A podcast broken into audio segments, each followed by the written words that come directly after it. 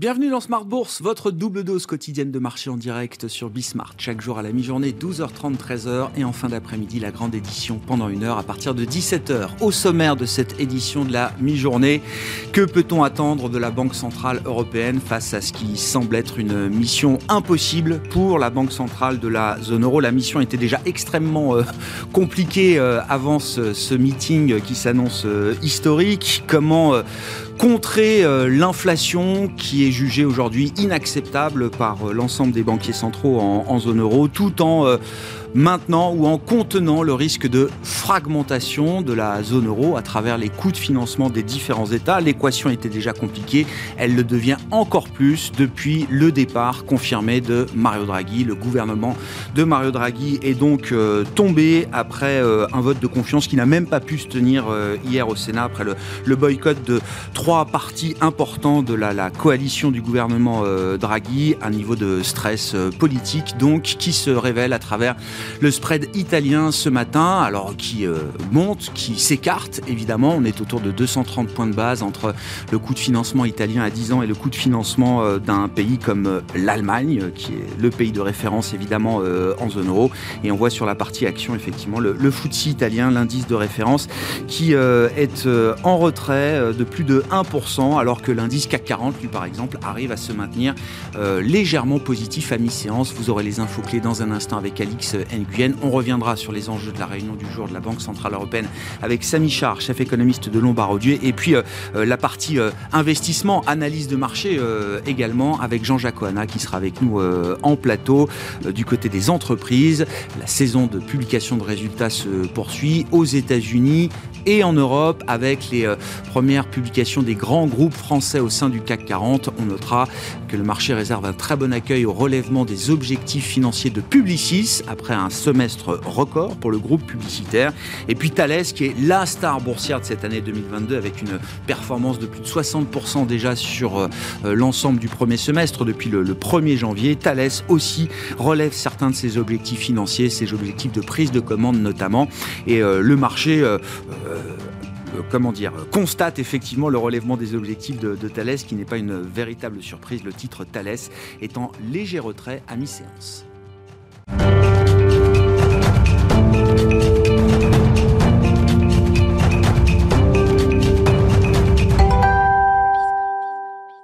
Quelques heures d'attente encore donc pour les marchés avant la décision et la communication de la Banque Centrale Européenne. Les horaires ont changé d'ailleurs, 14h15 hein. pour le communiqué et 14h45 euh, si je ne dis pas de bêtises pour le début de la conférence de presse de, Christine Lagarde. En attendant donc les marchés euh, sont dans cette attente pour quelques heures. Les infos clés avec Alix Nguyen. Les principales bourses européennes dont le CAC hésite, le marché choisit la prudence en attendant les annonces de la BCE quant à sa politique monétaire. Le tout sur fond de retour de crise politique en Italie. Le président du Conseil des ministres italien Mario Draghi, dont la démission a été refusée la semaine dernière par le chef de l'État Sergio Mattarella, a perdu son pari en décidant de mettre les sénateurs italiens face à leurs responsabilités. Deux de ses alliés conservateurs, la Ligue et Forza Italia, ont indiqué avant le vote qui devait avoir lieu dans la soirée d'hier qu'ils ne lui donneraient pas leur confiance. Euh, quelques minutes plus tard, le mouvement 5 étoiles annonçait qu'il ne voterait pas pour lui. Euh, ce matin, le Premier ministre italien a finalement remis sa démission et celle de son gouvernement. Euh, des élections générales devraient avoir lieu cet automne, alors que le parti d'extrême droite Fratelli d'Italia apparaît en bonne position dans les sondages. Hier, dans la soirée, le commissaire européen à l'économie Paolo Gentiloni a jugé irresponsable les partis de la coalition d'unité nationale en Italie ayant lâché Mario Draghi au risque de provoquer une tempête. Sur le marché obligataire, le rendement de l'emprunt italien à 10 ans se tend. On retient aussi euh, que le gazoduc Nord Stream 1 reliant euh, la Russie à l'Allemagne a redémarré ce jeudi après 10 euh, jours de maintenance alors que l'Europe s'était préparée à une coupure du robinet par Gazprom. Les premières données publiées par l'opérateur allemand du réseau Gascade montrent que le débit serait finalement identique à celui d'avant la maintenance, soit autour de 40% des capacités. On termine avec quelques valeurs à suivre. Thales relève ses prévisions annuelles de prise de commande et de croissance du chiffre d'affaires. Le groupe profite d'une activité robuste dans tous ses segments au cours des six premiers mois de l'année, ce qui n'empêche pas son titre de reculer. Euh, Publicis relève l'ensemble de ses perspectives pour 2022 après avoir enregistré des résultats records. Son titre bondit. Et puis euh, Seb chute après avoir révisé à la baisse ses ambitions pour 2022, euh, conséquence d'une dégradation constatée de ses résultats semestriels. Les inquiétudes des ménages quant à leur pouvoir d'achat ont pesé sur la demande en électroménager domestique. Tendance, mon ami, deux fois par jour, les infos clés de marché à 12h30 et 17h avec Alix Nguyen dans Smart Bourse sur Bismart.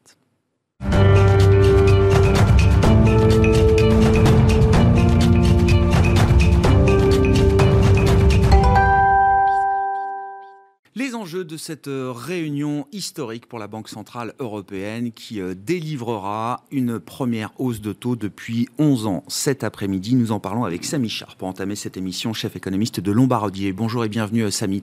Merci beaucoup d'être avec nous.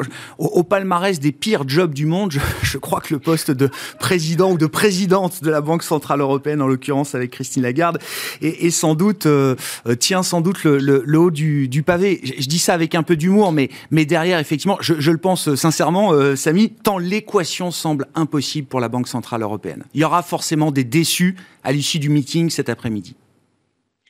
Absolument, Grégoire. Et ça pourrait être pire. On pourrait ne pas avoir de gaz euh, aujourd'hui en Europe et donc Christine Lagarde ferait face non seulement à une situation d'inflation compliquée, mais en plus euh, des perspectives de, croissance en forte contraction si encore une fois la, crise énergétique en était venue à, escalader, ce qui, ce qui au moins n'est pas le cas. En revanche, les problèmes restent très très nombreux, vous avez bien fait de le mentionner.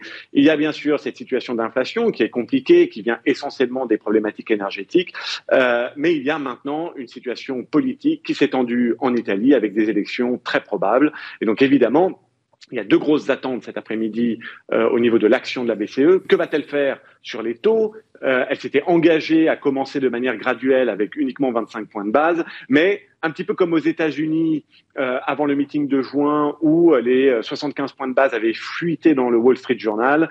hier et avant-hier, il y a eu des fuites sur la possibilité d'aller à 50 points de base. Donc déjà au niveau des taux, on sent qu'il y a énormément de débats au sein de la BCE. Est-ce que c'est 25 Est-ce que c'est 50 Et bien sûr, elle est très attendue sur le deuxième pan mm. de, de son action aujourd'hui. C'est l'outil anti-fragmentation dans un contexte où ça semble devenir un outil anti-fragmentation uniquement euh, euh, à l'Italie. Donc on attend les détails.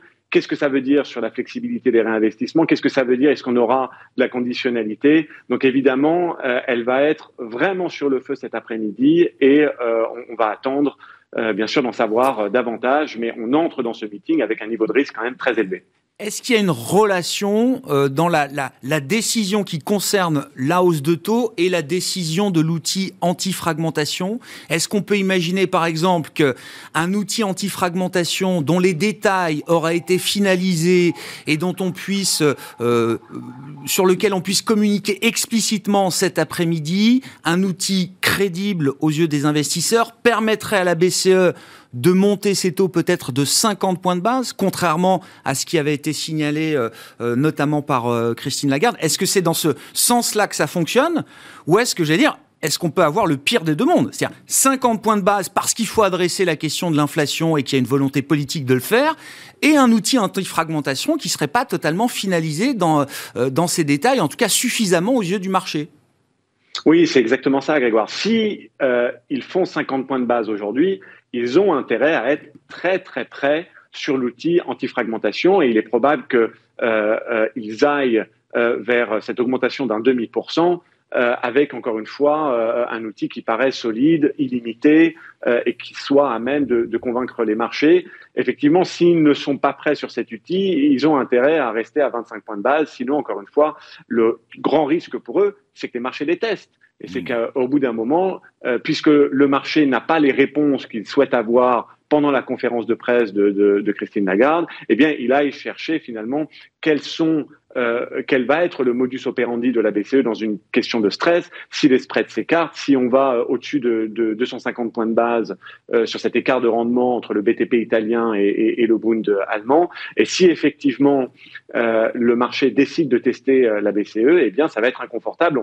On, se souvient et on sait très bien ce qu'aimerait la BCE, c'est que elle convainc avec son outil et donc elle n'ait jamais besoin de l'utiliser. Mais pour ça, elle doit être convaincante et évidemment le contexte politique fait que si elle ne l'est pas, les marchés vont, vont aller la tester et, dans ces cas-là, euh, euh, ils ont intérêt à, être prêts ou, à trouver un moyen d'être prêts euh, dans les semaines à venir. L'inquiétude qu'on a un petit peu, c'est que il y a deux jours, il semblait pas avoir vraiment avancé sur un outil convaincant, et donc on, on, entre nous dans ce meeting avec certaines réserves.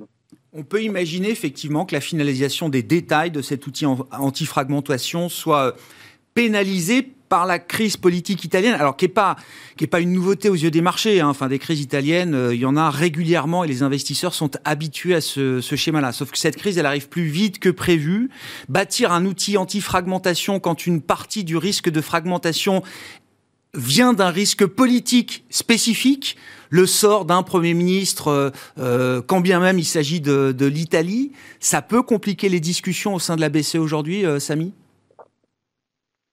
Oui, évidemment, parce que ce, ce, ce, cette implosion de la coalition euh, euh, de, de, Draghi vient vraiment au, mauvais moment, comme vous l'avez dit. Et le gros problème, c'est qu'ils doivent passer un budget avant la fin de l'année, que si ce budget euh, ne passe pas, ça peut. Ce budget vient avec un certain nombre de, réformes, évidemment, la continuité des réformes, et que si ce budget ne passe pas parce que euh, les politiques italiens euh, sont dans un processus électoral et donc n'ont pas la capacité de passer ce budget, eh bien les 19 milliards du fonds de reprise européen qui devaient être déboursés en, décembre ne le seront peut-être pas. 19 milliards, c'est quasiment 1% du, du, PIB italien. Donc on voit bien que la dissolution de, de l'Assemblée tombe vraiment à un très très mauvais moment et que ça ça met encore plus de pression sur la BCE. Elle, n'y peut rien, quelque part, euh, cette BCE.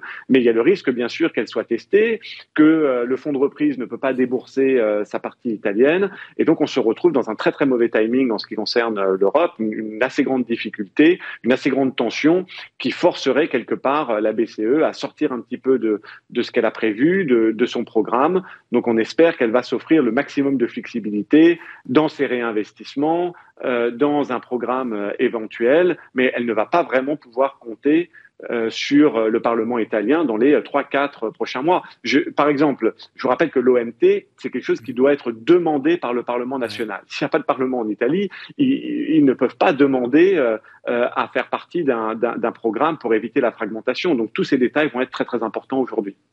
Est-ce que, alors ce ne sera pas le, le, le, sujet chaud du jour, néanmoins, euh, est-ce que la, BCE doit s'engager sur euh, un chemin de normalisation de sa politique monétaire? C'est-à-dire 25 ou 50 points de base, ça permettra de sortir des taux négatifs. Ça semble déjà être un premier objectif en soi. Mais au-delà, euh, la question reste, euh, reste posée. Quand on voit notamment l'agressivité, la vitesse à laquelle d'autres banques centrales euh, normalisent, évidemment, alors il y a la Banque du Japon qui nous permet de ne pas être totalement isolés dans ce coin-là, mais il y a l'idée quand même que la BCE devient de plus en plus isolé, effectivement, euh, au sein de cette grande vague de normalisation. Jusqu'où est-ce que la BCE peut s'engager sur la voie de la normalisation de sa politique monétaire? Alors, il est clair qu'elle va effectuer un phénomène de rattrapage. Si elle fait 25 points de base aujourd'hui, c'est possible qu'elle fasse 75 points de base en, en, septembre. Donc, on sent que les grosses hausses de taux vont quand même venir. Peut-être qu'elle va faire 50 points de base aujourd'hui, ce qui lui permettrait de faire seulement 50 points de base en septembre. Mais très clairement, elle, elle va euh, emboîter, euh, s'engager dans, dans, ce train de, de euh, normalisation des taux. Elle n'a pas forcément la même inflation que ce qu'on peut voir non plus en, aux États-Unis, avec un boom de demande qui n'existe pas aujourd'hui en Europe. Donc, euh, le, le, cycle de hausse de taux va, va, quand même être beaucoup plus contenu en Europe que, que ce qu'on voit aux États-Unis. On s'attend à une BCE qui est capable de remonter ses taux entre 1, 1,5, mais il ne semble pas qu'il y ait beaucoup, beaucoup de raisons d'aller en territoire très, très restrictif, sachant qu'il y a quand même une crise énergétique euh, en Europe qui a beaucoup moins, encore une fois, aux États-Unis et un choc de demande qu'il n'y a pas par rapport euh, à la première économie de, de, de la planète. Donc, de la même manière que l'ensemble des banques centrales, euh, la BCE va abandonner sa communication. Elle, s'est un peu engagée, elle se retrouve un peu en porte-à-faux en juillet, mais très clairement qu'elle va laisser toutes les options ouvertes et qu'elle va essayer de de guider donc de communiquer avec le plus d'ouverture possible et de s'engager le moins possible à l'image de ce qu'a fait la Réserve fédérale américaine ces derniers temps trop s'engager, on l'a vu avec euh, l'exemple de la Fed, c'est aussi euh, prendre le risque de devoir revenir sur la parole donnée. Et ça, pour les banques centrales et leur crédibilité euh, fondamentale, c'est quand même un, petit sujet également. Bon, place à Christine Lagarde, donc dans quelques heures, pour voir effectivement comment la présidente de la Banque Centrale Européenne communique sur le compromis qui sera trouvé au sein du Conseil des gouverneurs cet après-midi. Merci beaucoup, Samy. Samy Char, qui était avec nous en visioconférence depuis la Suisse, chef économiste de Lombardier. Thank you.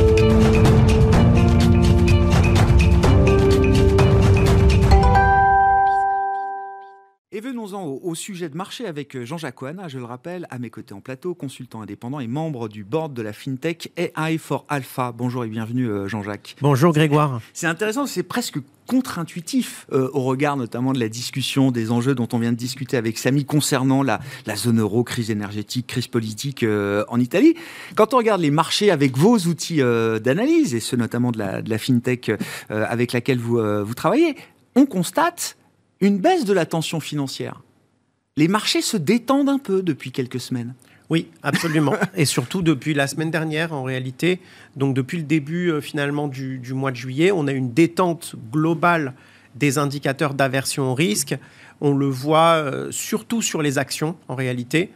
Euh, et puis aussi d'autres marchés qui se stabilisent finalement, on va dire qu'il faut qu'ils réalisent une pause dans la baisse euh, qu'ils avaient connue, par exemple les marchés de dette, de crédit européens, qui étaient euh, sous forte tension ces, dernières, ces derniers mois, et qui, à, la faveur du rebond sur les actions, se stabilisent désormais.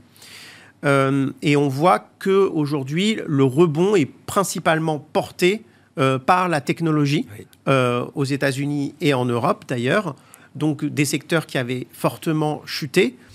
Euh, il n'en reste pas moins que les actions euh, sont euh, en tendance négative depuis le début de l'année, mais quand même avec des tendances assez mitigées et contrastées, puisqu'on a toutes les nuances de rouge entre zéro depuis le début de l'année pour le FTSE, qui est un, indice riche en matières premières et surtout en pétrolière.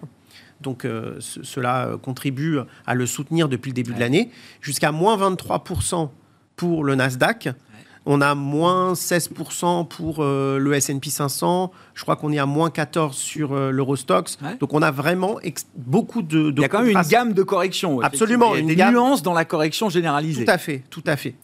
Et, donc tout ça pour dire que finalement, quand on prend un peu de recul, on parle beaucoup des bourses et c'est normal parce que ça concerne le plus l'investisseur. Mais quand on regarde ce qui se passe dans l'ensemble euh, du système FIT dans l'ensemble des marchés. En réalité, euh, cette année, en tout cas, euh, les marchés d'actions ne sont pas directeurs. Ce ne sont pas là que se forment les grandes tendances. Selon nos indicateurs de réplication où nous suivons des, des, fonds spéculatifs, par exemple les fonds algorithmiques qui capturent des grandes tendances sur les marchés, donc les fonds leaders qui gèrent, qui gèrent plusieurs dizaines de milliards de, de dollars. Et en fait, ces fonds-là sont environ à plus 22% depuis le début de l'année. Donc, euh, ce qui montre le contexte exceptionnellement élevé des tendances sur les marchés. Ils se font euh, des, profits euh, légèrement, enfin, ils paient des, pertes légèrement, de légères pertes sur les, marchés boursiers. Donc, on voit que c'est pas là, c'est pas là qu'ils ont qui génèrent les gains. Et les performances viennent des marchés obligataires, des devises et de l'énergie.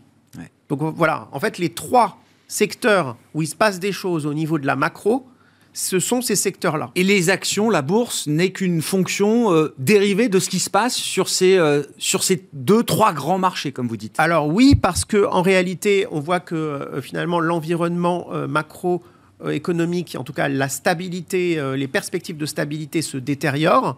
Il y, a, il y a une instabilité financière, mais l'instabilité, elle provient du crédit, majoritairement. Alors évidemment, il y a des déconflements de bulles, il y a eu le, euh, la, baisse des valeurs de croissance, etc. Mm. Mais finalement, euh, quand on regarde, euh, une, quand on prend une photographie, j'allais dire à vol d'oiseau, du système financier, on a des vulnérabilités importantes sur les marchés obligataires, les marchés de crédit, les, les marchés émergents, avec des, des, devises qui sont en forte baisse, comme la lire turque, par ah exemple. Beaucoup de devises émergentes sont sur des plus bas historiques contre dollar. Hein. Absolument, absolument. notamment sur la lire turque, on est à moins 23% depuis le début de l'année. Et puis, et puis on a, on a sur les coûts de financement des pays qui sont très à risque. Donc pas seulement la Turquie, mais beaucoup de pays euh, de la zone Moyen-Orient, euh, Afrique, Afrique. On a eu récemment euh, un défaut au Sri Lanka, mais cela peut évidemment s'accélérer plus tard parce qu'on sait qu'on a une menace de crise alimentaire. Ce sont des pays qui ont un, accès au financement qui s'est raréfié et qui en plus ont des difficultés dans le contexte géopolitique actuel à s'approvisionner en blé et en céréales de manière plus générale. Donc, euh, euh, voilà euh, la photographie du système financier aujourd'hui. Comment on explique alors que cette, tension financière est un peu est un peu reculée ces, ces, derniers jours, ces dernières semaines? Est-ce que c'est le début d'un mouvement? Est-ce que ça veut dire que déjà le où les marchés globaux ont intégré suffisamment de mauvaises nouvelles peut-être pour euh, euh, bah, retrouver une dynamique un peu plus positive, notamment vis-à-vis des actifs risqués Est-ce que c'est le, risque d'une simple pause face à des risques qui continuent de s'accumuler? Qu'est-ce que ça veut dire? Alors en réalité, on a des convulsions haussières dans, un, dans une tendance baissière. Ces convulsions haussières sont très compliquées à capturer parce que euh, avant de les capturer, il faut les comprendre.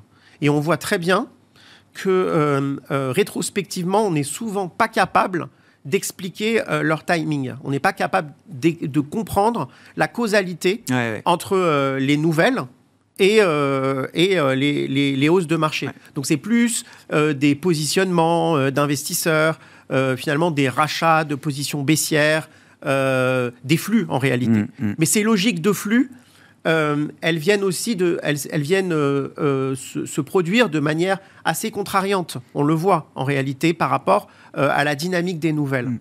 Et, donc je dirais que qu'on n'en a pas fini avec les problèmes macroéconomiques. Mm. Parce qu'en fait, ils sont présents, mm. on le voit, ils s'accumulent. Donc, le, premier problème, c'est le problème de l'énergie en Europe mais dans le monde et en particulier en Europe, pour donner une, une, image qui reflète ces problèmes, on est à 41% de hausse sur le Brent depuis le début de l'année, 70% euh, sur le gaz européen et à peu près 90 à 100% sur les coûts de l'électricité euh, à long terme, hmm. pas au spot, hein, à long terme. Donc, euh, donc voilà les, contraintes sur les prix de l'énergie. On parle de rationnement de la production, de, de, la consommation d'énergie, non seulement auprès des consommateurs, mais aussi des entreprises. Mmh. Donc cela euh, fait peser un risque sur euh, la croissance européenne. Le deuxième risque qu'on a, et vous en avez parlé, c'est euh, le risque sur la politique italienne et sur l'instabilité en, Italie. avec la menace d'une résurgence d'une crise de la zone euro. Mmh. Et on voit qu'il n'y a pas finalement de, de bonne réaction de la Banque Centrale Européenne parce que le risque est beaucoup plus politique que monétaire, puisque la Banque Centrale Européenne, euh, je rappelle que selon ses statuts, son objectif euh, euh, c'est d'avoir une inflation qui est maîtrisée. Or aujourd'hui, les, taux actuels à moins 0,50 qui vont très vite monter à, autour de zéro peut-être tout à l'heure. mais en tout cas, on a des taux qui sont beaucoup trop bas par rapport à l'inflation constatée aujourd'hui en Europe. Donc la BCE est en retard objectivement sur euh, son processus de normalisation monétaire et elle ne peut pas poursuivre des objectifs euh, contradictoires eh simultanément. Oui. oui, non, mais il faut le dire comme ça. Euh, les taux en Europe sont trop bas pour soutenir l'euro et donc limiter les effets de l'inflation importée. En revanche, pour certains pays, ils sont peut-être déjà trop élevés quand on regarde le coût de financement en absolu pour l'Italie ou en relatif par rapport à un pays comme, comme l'Allemagne. Oui, tout à fait, tout à fait. Alors, ce qui est plutôt quand même rassurant euh, par rapport, j'allais dire, euh, excusez-moi, c'est pas forcément rassurant, de, c'est pas, rassurant du point de vue de la croissance, mais c'est rassurant euh, vis-à-vis de la fragmentation de mm. l'euro. C'est que cette fois-ci, un maillon faible européen est aussi l'Allemagne.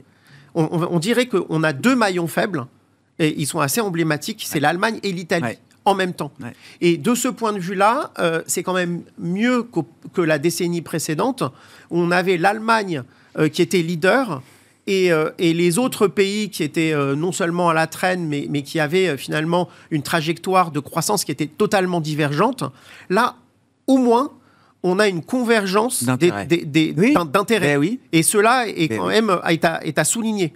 c'est une différence majeure par rapport à la décennie précédente. Il n'en reste pas moins qu'aujourd'hui, le problème n'est plus monétaire.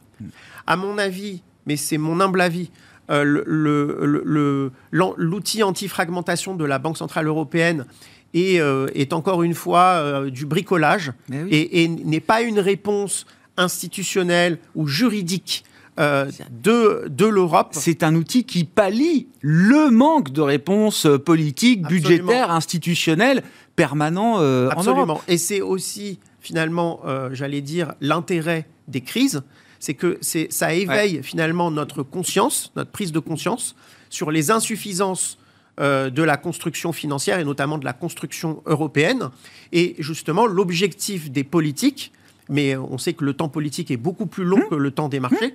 ce sera d'y apporter des réponses et, et une réponse politique. Donc ça veut dire beaucoup plus de cohésion au niveau dans les politiques économiques européennes et une mutualisation des dettes. Mmh vous le dites, en partie. Les, enjeux qui frappent aussi bien des pays du Sud comme euh, l'Italie que des pays du Nord, parce que derrière l'Allemagne, c'est aussi l'Autriche et d'autres pays très dépendants du gaz russe. La crise du gaz est un élément de fragmentation de la, zone euro. Est-ce que cette fois, on a des chances d'y arriver un peu plus rapidement que les, fois précédentes? On l'a vu au moment du Covid. Euh, ce moment un peu hamiltonien où on a euh, décrété qu'on allait mettre ensemble de la dette pour un programme spécifique dédié au choc extérieur qui était le Covid. Ce moment-là, il est venu très vite. Cela me paraît un peu tôt, prématuré pour y répondre, mais en tout cas, on voit très bien que l'enjeu, il est politique, il est plus monétaire. Donc en réalité, euh, euh, j'allais dire que finalement c'est du court-termisme de regarder. Peut-être que ça va calmer les marchés, mais en réalité les problèmes sont là. Euh, la BCE ne peut plus aujourd'hui faire comme Mario Draghi l'avait fait en son temps, c'est-à-dire faire du whatever it takes. Ce n'est plus possible parce qu'aujourd'hui, finalement, le risque principal pour elle, en tout cas, dans ses statuts, dans son objectif, c'est la lutte contre l'inflation. Ce n'est plus autre chose. Et, euh, euh, c'est le politique qui doit résoudre cette crise qui est éminemment politique. Donc euh, aujourd'hui, nous sommes entre les mains des politiques en Europe et plus entre les mains des banquiers centraux. Et, à mon avis, c'est pour la bonne cause. Et, au-delà de, ce risque-là, évidemment, il y a le risque qui plane sur une vague de défaut des dettes mais cette vague de défauts, elle va prendre du temps.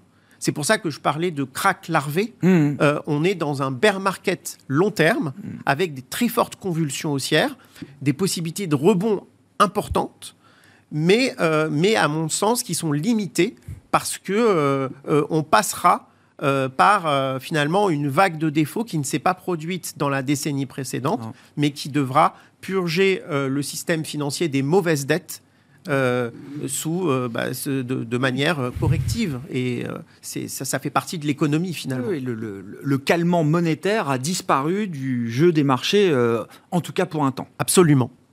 Merci beaucoup Jean-Jacques. Jean-Jacques Oana qui était avec nous en plateau pour nous livrer sa, sa vision, son analyse de marché, consultant indépendant et membre du board de la FinTech AI for Alpha, invité de Smart Bourse à la mi-journée. On se retrouve à 17h après le meeting de la BCE pour un grand débrief avec nos invités de Planète Marché.